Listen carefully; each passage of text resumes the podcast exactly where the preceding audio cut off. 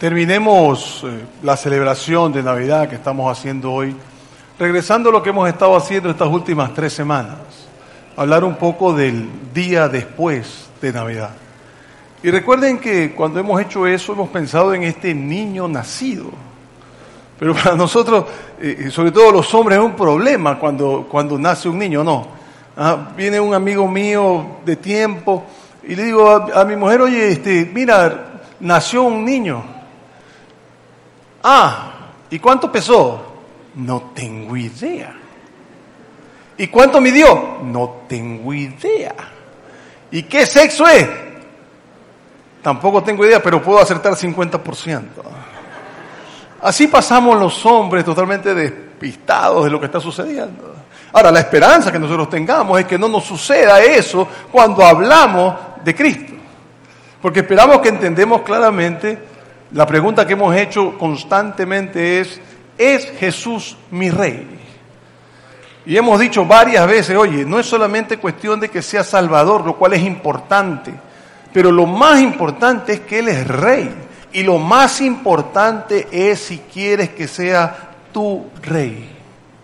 ¿Por qué debería ser el rey? Y, no quiero respuestas como, ah, es que yo soy cristiano y entonces estamos acostumbrados a hacerlo. No.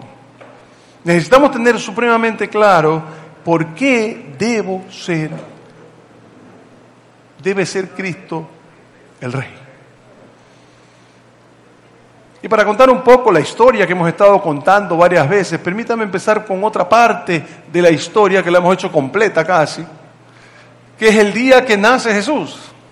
Y el día que nace Jesús, Lucas nos cuenta que esto es lo que sucede. Dice, en esta misma región había unos pastores que pasaban la noche en el campo, turnándose para cuidar sus rebaños.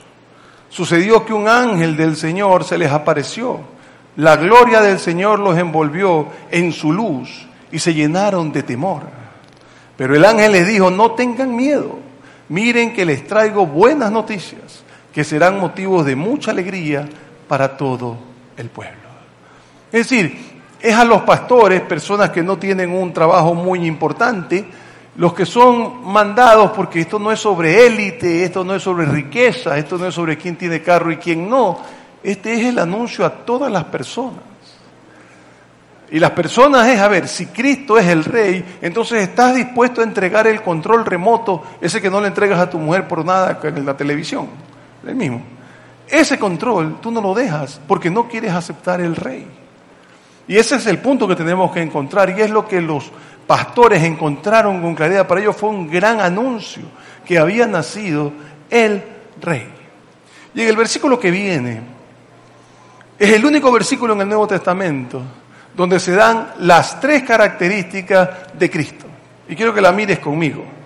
Dice aquí, dice, hoy ha nacido en la ciudad de David un Salvador, que es Cristo el Señor.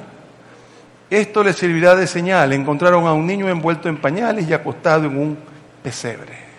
¿Quién ha nacido? Primero que nada ha nacido el Salvador. Ha nacido aquel que nos iba a perdonar nuestros pecados para tengamos una relación con Dios.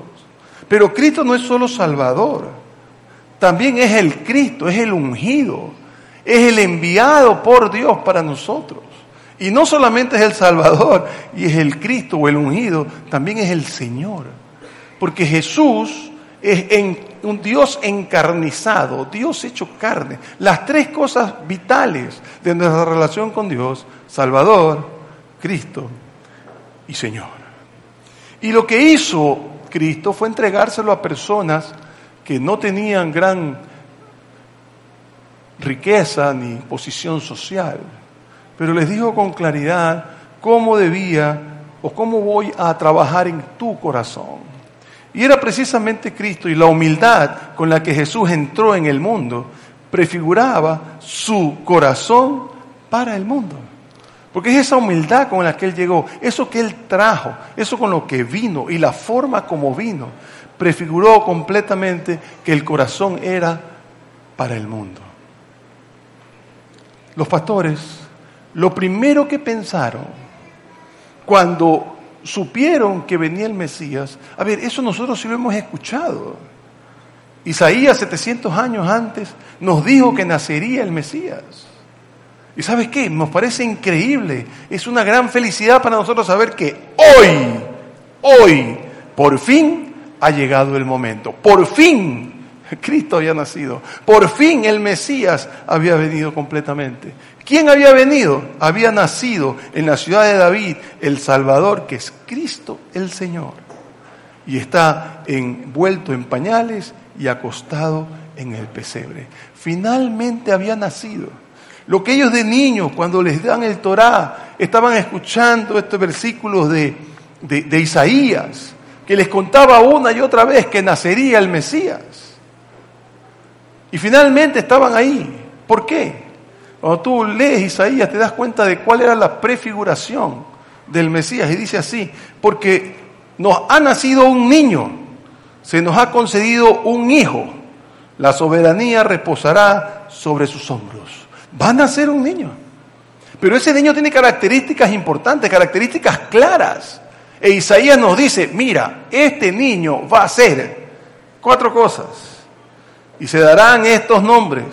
Consejero admirable, Dios fuerte, Padre eterno, príncipe de paz. Cuatro cosas. Las cuatro que fue Cristo perfectamente bien. Entonces, se darán este nombre. Consejero admirable primero. ¿Por qué consejero admirable? Porque Él es el que nos dice qué es lo que hay que hacer y cómo hay que hacerlo. Y es aquel que finalmente es el que nos permite caminar en Él mismo, que es el propio camino. Y por eso Juan cuando escribe sobre, sobre que Cristo dice que Cristo dijo, yo soy el camino, la verdad y la vida. Nadie llega al Padre sino por mí. ¿Por qué? Porque yo soy el consejero admirable, yo soy quien te dice qué hacer y cómo hacer. Es el que te da la luz en medio de la oscuridad. Y después de decirnos Isaías que era el consejero admirable, nos dice que es Dios fuerte. ¿Por qué? Porque es la venida del propio Pablo, Padre. Es la venida de Él mismo y mientras Él está con nosotros, es Dios Padre. Porque Dios fuerte, porque está para lograr todo lo que se necesita. Y no solamente es Dios fuerte, también es Padre, porque hay una relación, una relación con nosotros, una relación hermosa entre Padre e Hijo. Y ese Padre es eterno, nunca termina, siempre está con nosotros. Y finalmente, esa persona es príncipe de paz, porque Él quien nos permite a los demás tener paz. Paz con Dios, porque ya tenemos una relación con Él. Y también la paz en mi corazón, porque sé que pertenezco a Dios. Entonces cuando yo entiendo esas cuatro cosas es cuando entiendo lo grande del nacimiento de Cristo para nosotros. ¿Y cómo podemos decir que Él es consejero admirable, Dios fuerte, Padre eterno y príncipe de paz? ¿Por qué? ¿Cuándo se había dado? Se había dado cuando hoy les ha nacido. Y el 24 de diciembre, aunque lo celebramos ese día, sea o no sea, no importa. Ese día celebramos que ha nacido en la ciudad de David un Salvador que es Cristo Señor. Este les servirá de señal. Encontrarán a un niño envuelto en pañales y acostado en un pesebre. Ahora que terminamos esta serie, que terminamos festejar esta Navidad, quiero dejarte con tres cosas que son importantes porque Dios te las entrega, porque Cristo te las entrega. Porque el Rey de Reyes se ha hecho tres cosas, disponible, accesible y cercano. Si tú quieres aceptarlo, si tú quieres vivir con Él, pegado a Él, son las tres cosas que vas a obtener. Vas a obtener, está disponible 24/7, es accesible, está siempre listo para estar contigo y es cercano, porque siempre estará pegado a ti. Y estas tres cosas, ser disponible, accesible y cercano, son para ti y para mí son para cada uno de nosotros que puede entender con claridad qué es lo que quiere. Ser disponible, estar siendo disponible, asequible y cercano. Tenemos que entender entonces que Jesús, que era más rey que ningún otro rey, vino a relacionarse con su pueblo como ningún otro rey. Porque es un rey que se entrega. Es el rey que entiende que el pueblo es más importante que él.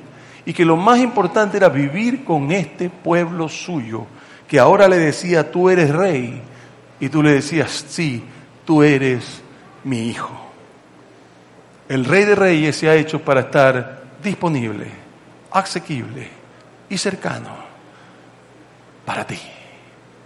No sé si tú lo entiendes, pero este, esta venida de Cristo no debió lograr lo que logró, porque nace en un pueblo donde nadie sabe quién es, un pueblo perdido, casi que fantasma, nace en un pesebre, nace entre animales, lo quieren matar.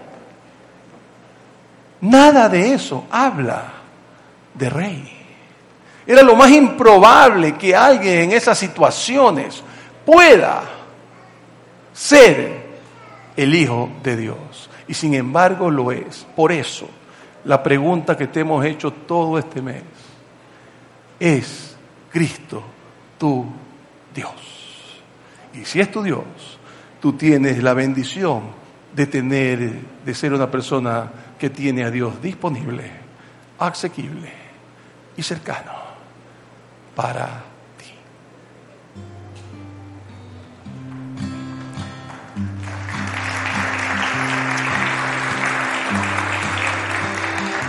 Ese es, ese es el amén. Lo que nosotros tenemos que comprender y es la razón por la que tengo que decir, sí, Cristo es mi Rey. Póngase de pie, vamos a orar. Hoy día vamos a permitir que en vez de orar yo, va a orar mi esposa. Va a tener una, una voz mejor que la mía. y está aquí para conducirnos, así que oremos, por favor.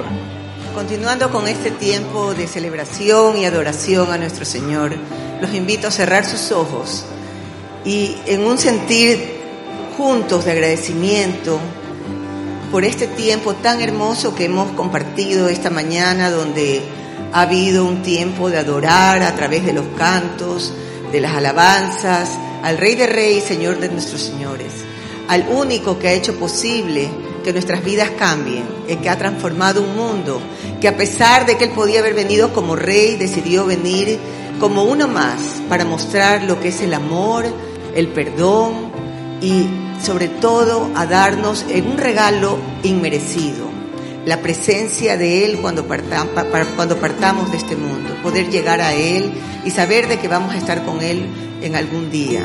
Por eso yo los animo, darle este corazón a Dios y buscarlo si no lo conocen. Que este tiempo de Navidad sea un tiempo para buscarlo, para decirle, Señor, aquí estoy, para enfocarnos en Él y no en las circunstancias que quizás podamos estar pasando.